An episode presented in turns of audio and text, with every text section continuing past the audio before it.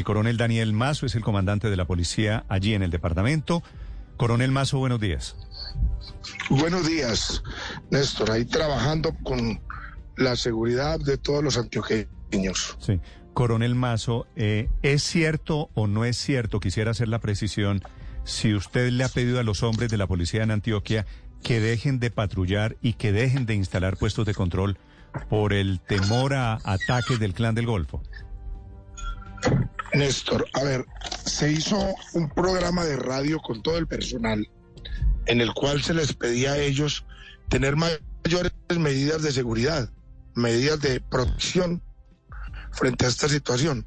Carreteras mantiene unos puestos fijos donde tiene unas carpas y en esos lugares ellos permanentemente montan el servicio, un servicio 24 horas ininterrumpido.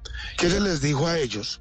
Que no se hicieran más en esos lugares, que no usaran más esas carpas, que por favor entendieran el servicio, que lo volvieran dinámico y que fuera por otros sectores, que no fuera el punto donde ya el delincuente sabe dónde va a llegar y le va a sembrar explosivos.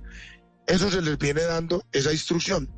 En ese momento, en el contexto, lo que se les estaba informando a ellos era recordarles que no se volvieran a ubicar en esos puntos específicos. Ahí fue donde se les dijo, no más puestos de control, no más carpas, pero era en el contexto que no sea en ese sitio.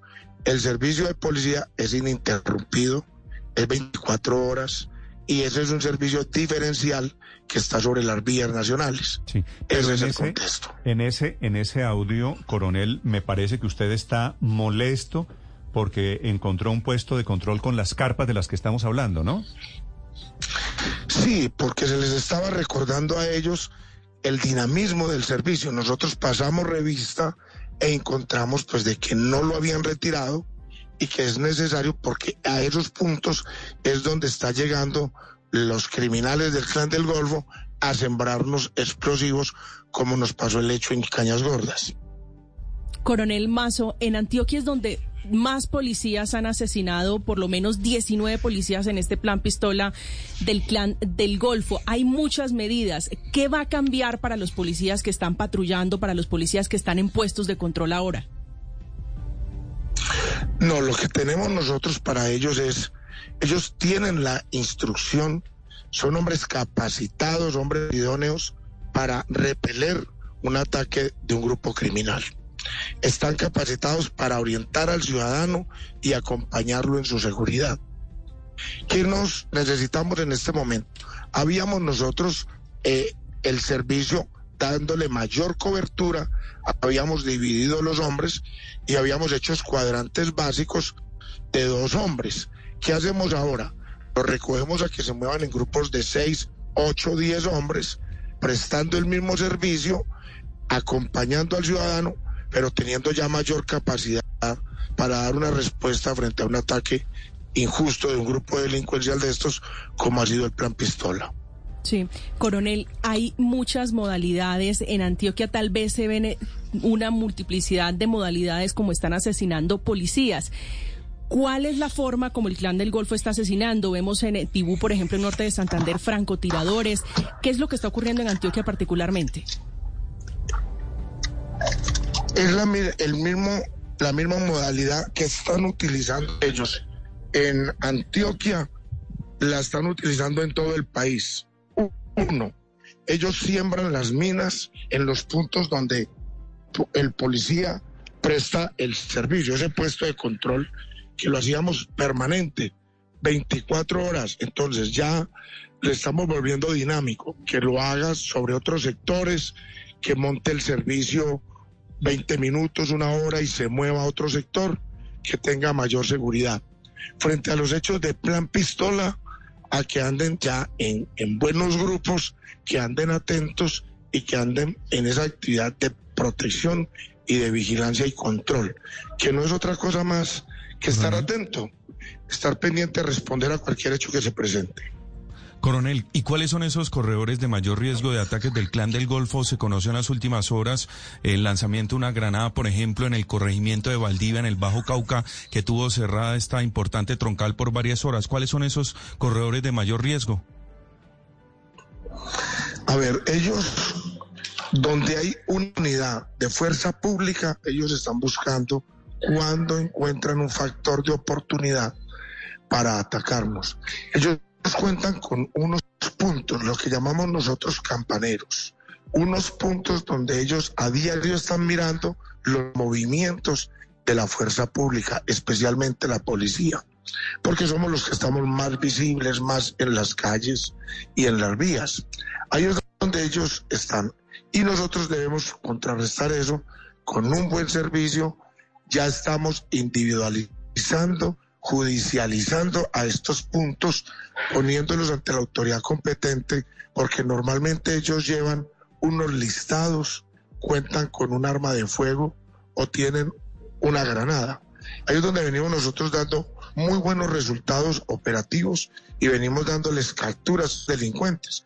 Yo llevo más de 17.848 capturas, 306 contra el clan del Golfo, pero estas últimas dos semanas ya llevamos más de 10 capturas de gente del clan del Golfo en que son puntos, que están como puntos.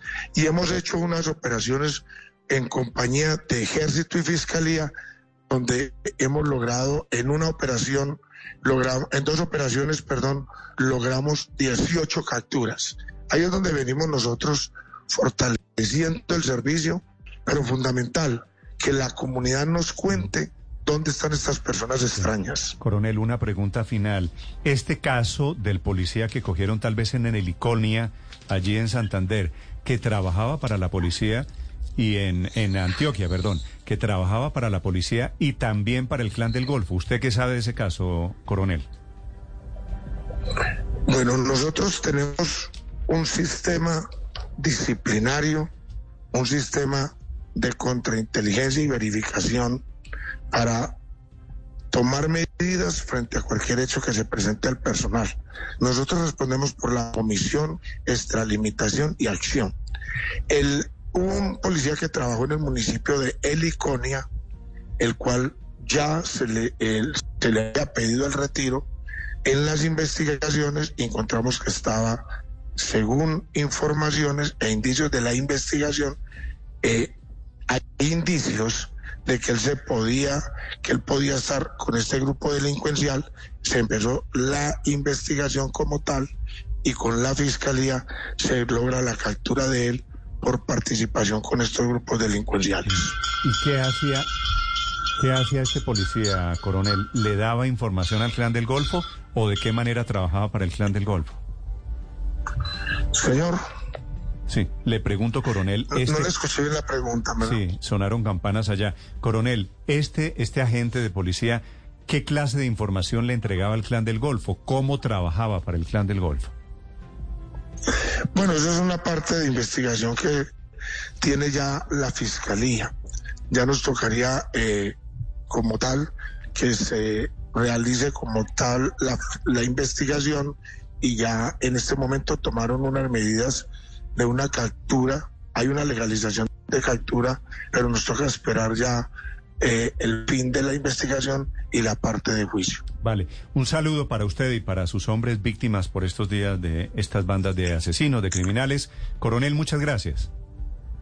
Néstor, muchísimas gracias a usted y a María Camila que nos dan la oportunidad de estar informando a todos los colombianos de las situaciones que se nos están presentando de seguridad especialmente aquí en el departamento de Antioquia. Allí está buena parte de las víctimas de este plan pistola del clan del Golfo. Gracias, es el coronel Daniel Mazo, comandante de la policía en Antioquia. Estás escuchando Blue Radio.